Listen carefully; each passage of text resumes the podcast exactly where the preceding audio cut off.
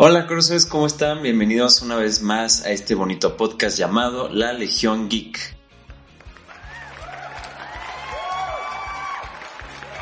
Espero que se encuentren muy bien amigos, yo la verdad estoy emocionado ahora sí de darles toda la información, todas las noticias sobre los proyectos de los superhéroes que tanto nos encantan. Y pues bueno, en el episodio de hoy eh, empezaremos con un análisis del último episodio de She-Hulk, que pues si no quieren saber nada sobre la historia o pues les falta ver ese episodio, les recomiendo que primero vayan a Disney Plus a verlo y que después regresen a este video para que podamos comentar todos los detalles, todos los easter eggs y pues nada, ahora sí que quedan advertidos contra spoilers.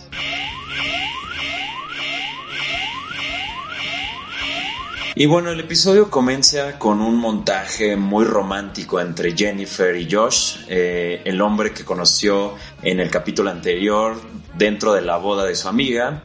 Y pues esto después de que eh, ya estuvieron varias citas, estuvieron saliendo toda una semana, pues Jennifer lo invita a pasar a su departamento a hacer cosillas, ¿no?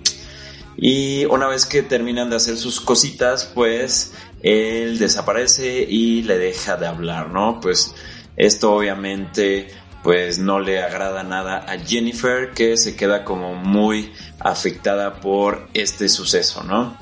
Esto pues eh, ya después nos da, abre paso a lo que verdaderamente era importante dentro del episodio, ya que vemos que Jennifer acompaña a un oficial a revisar el controlador que tiene en el tobillo eh, Abominación eh, dentro de su retiro para personas con superpoderes. Aquí pues se nos presentan varios personajes y entre unos de ellos eh, está un nuevo mutante dentro del MCU y también un supuesto vampiro. A los que primero conocemos son al Águila y Mambul, que pues en los cómics este hombre toro es un humano llamado William Taures que pues fue alterado genéticamente por un laboratorio.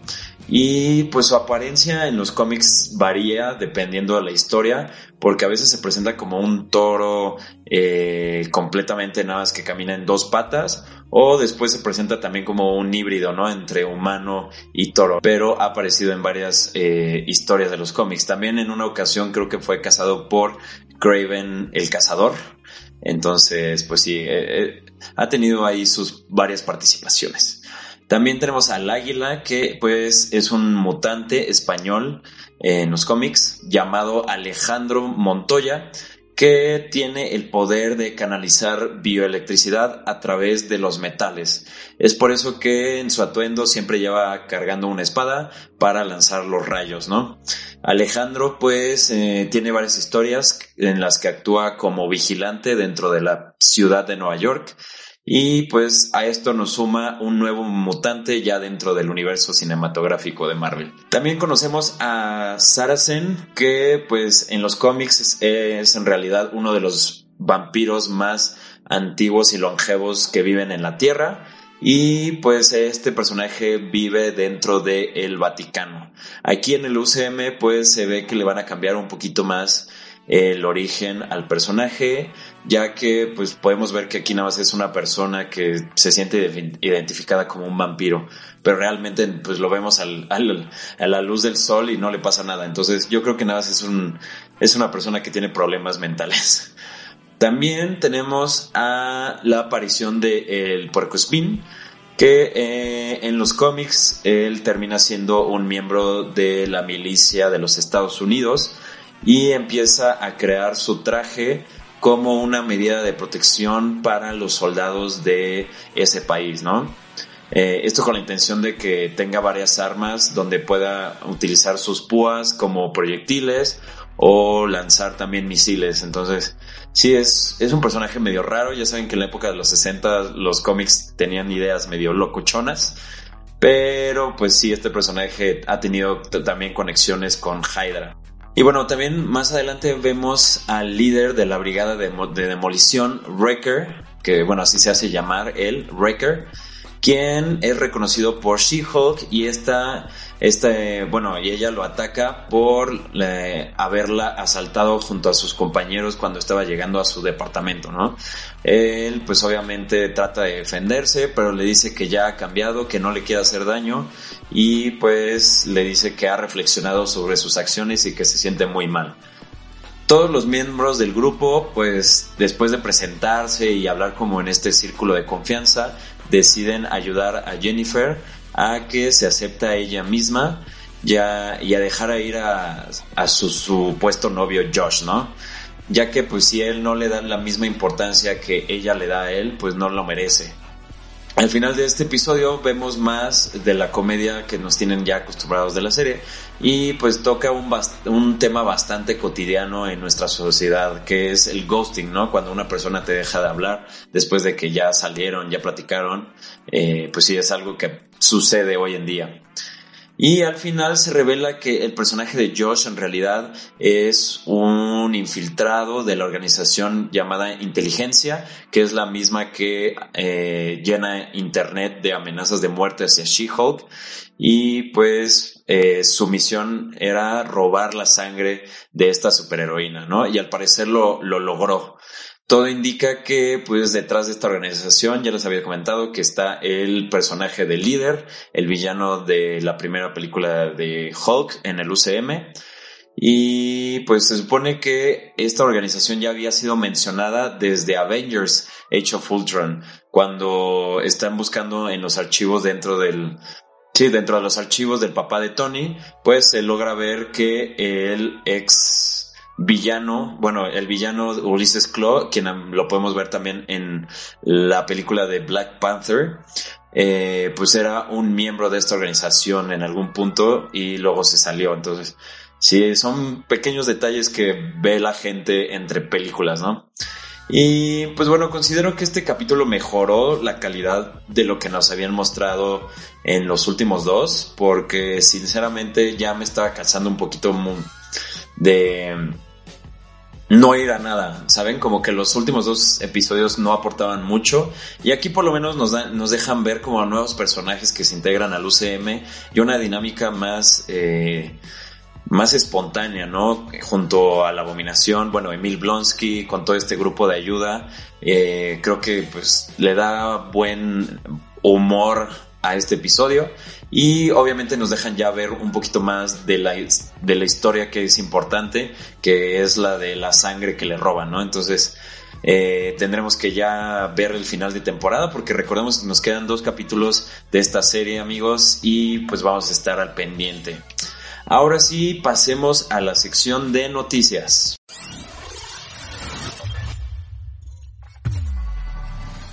Dentro de las noticias tenemos que el actor Harrison Ford, eh, quien es mejor conocido por interpretar a Han Solo dentro de las películas de eh, Star Wars, pues podría integrarse al universo cinematográfico de Marvel ah, para interpretar al personaje de Thunderbolt Ross, mejor conocido como el Hulk rojo ya que pues ah, el portal de Ankler ha mencionado que el actor está se encuentra en pláticas con Marvel Studios para eh, interpretar a este personaje.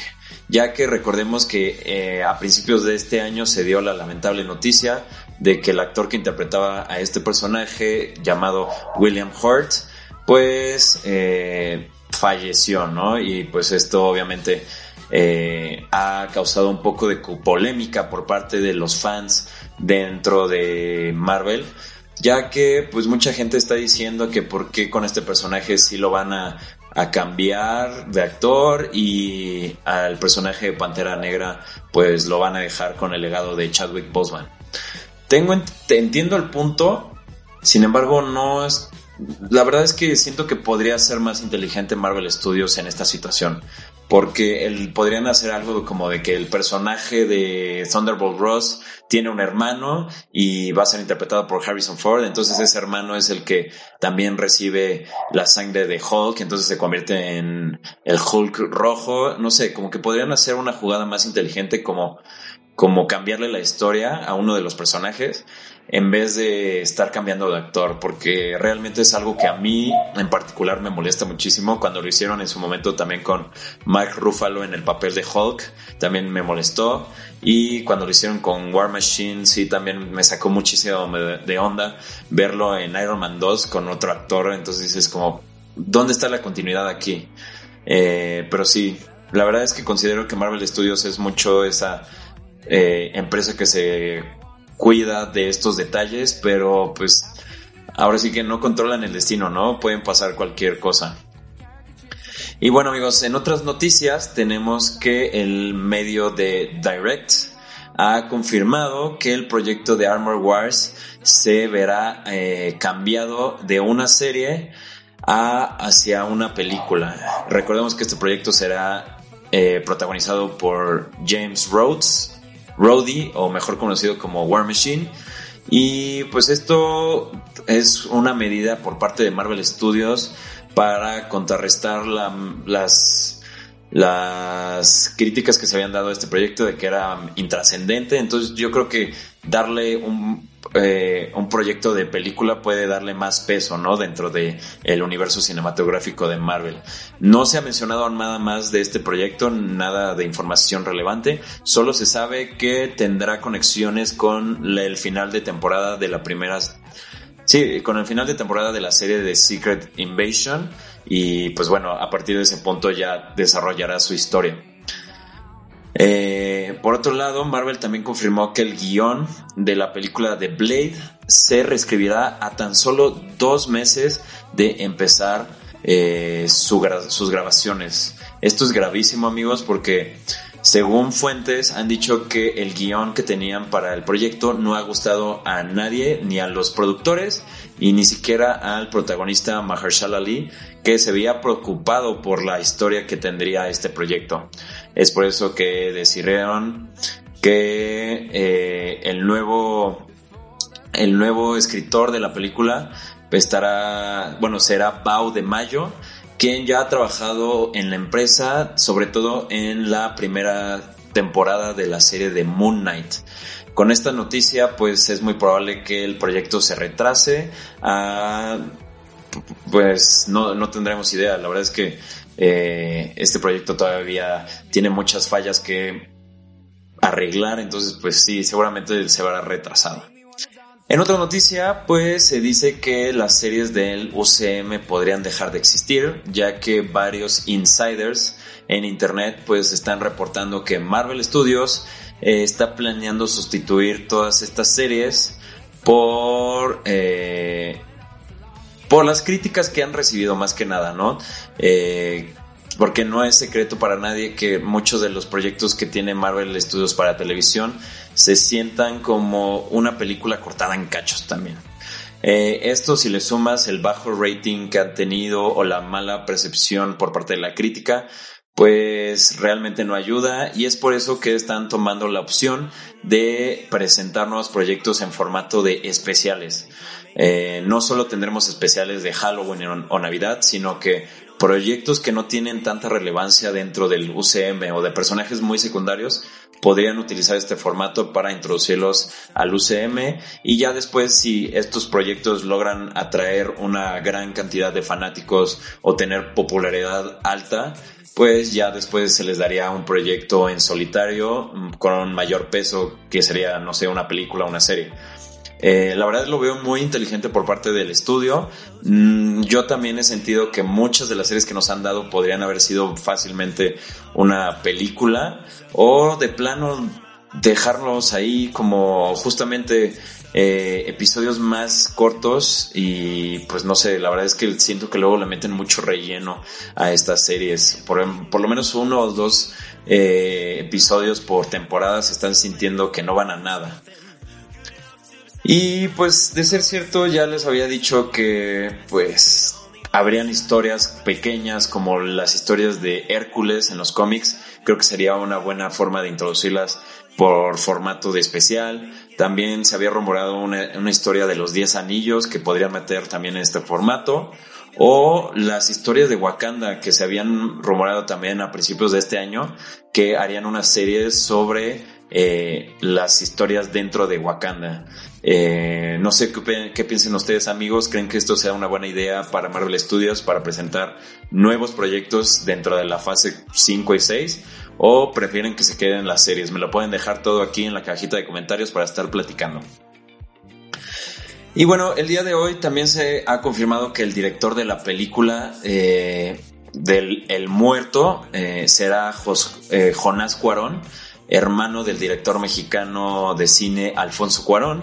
Y pues recordemos que a inicios de este año Sony había anunciado que esta película del villano secundario de Spider-Man llegaría a cines y pues sería protagonizada por nada más y nada menos que el cantante Bad Bunny. Eh, se tiene contemplada para el 2024. Yo la verdad no sé a qué ejecutivo de Sony le pareció una buena idea hacer una película sobre este personaje que no tiene nada de relevancia en los cómics. Creo que ha aparecido como dos veces nada más. Eh, pero pues tendremos que ver qué nos espera con este proyecto porque no tengo ni idea de qué van a hacer.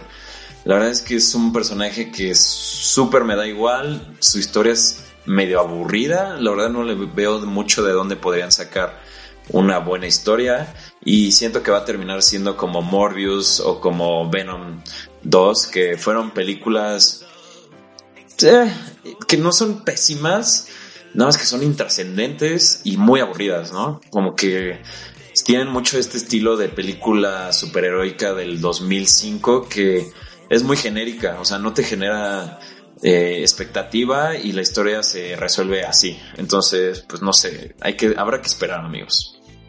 En otras noticias tenemos que el guionista para la película de Avengers Secret Wars ya ha sido seleccionado por parte de Marvel Studios y será eh, Michael Waldron. Eh, es el encargado de organizar el guion y pues este este señor ya ha trabajado dentro del el estudio, más que nada en las eh, en la primera temporada de Loki y dentro de la película de Doctor Strange in the Multiverse of Madness.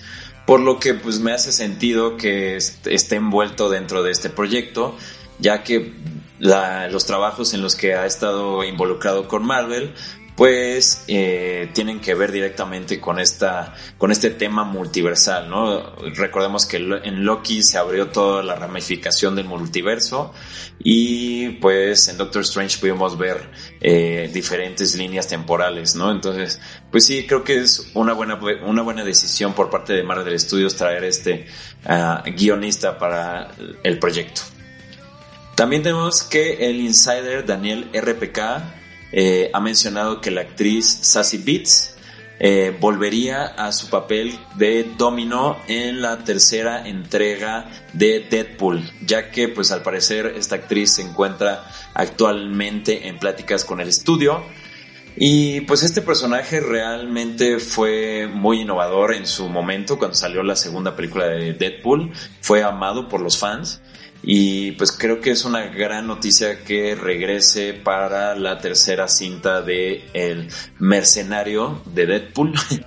y pues de ser cierto este regreso, eh, ya Domino sería una más de los mutantes que se sumarían al universo Marvel, ¿no? Entonces, eh, pues sí, eso está interesante amigos. Y la última noticia y la más importante es que esta semana justo se ha revelado el nuevo trailer para eh, la película de Black Panther Wakanda Forever y pues nos ha dejado muchísimas nuevas imágenes del proyecto como Anamor peleando en Wakanda y también inundándola. Eh, pues obviamente esto rompió todo internet, todo el mundo lo estaba viendo, todo el mundo lo estaba compartiendo. Y lo más importante es que al final del trailer se nos da nuestro primer vistazo a Shuri como la nueva pantera negra para esta película. La verdad es que a mí amigos me dio mucha emoción que ya se nos confirmara. Ya era un poco obvio por todo lo que había salido de pósters y del primer avance. Pero pues ya, aquí ya se nos quitan todas las dudas tenemos que este eh, proyecto se estrena ya el 10 de noviembre de este año, entonces sí amigos, prepárense porque seguramente será la mejor película de la fase 4. bueno, que realmente no es muy difícil. La fase 4 no nos ha dado tantos proyectos así que digas, uy, perfectísimos. Tenemos ahí varios descalabros como Miss Marvel, pero pues sí, o sea, creo que esta sin duda va a ser un parteaguas cerrando ya la fase 4. Y pues bueno amigos, ahora sí que eh, eso ha sido todo por parte de las noticias. Ahora pasemos a la recomendación de la semana. Y esta semana pues les quiero compartir la película de Smile. Ya tuve eh, la oportunidad de ir a verla al cine.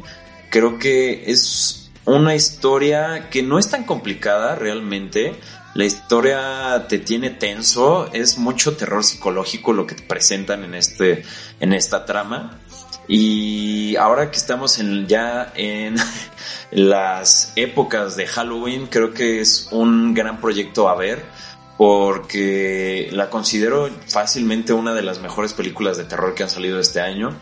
Yo me considero un fan de las películas de terror, tampoco diría que soy así experto, pero las disfruto, entonces pues sí, se me hizo interesante compartirles eh, esta recomendación, ya que estamos muy cerca de Halloween, seguramente les recomendaré más películas de este género y pues si tienen una tarde libre, pues podrían ir a verla con la familia, la verdad es que no tiene nada que perder y considero que es muy buena.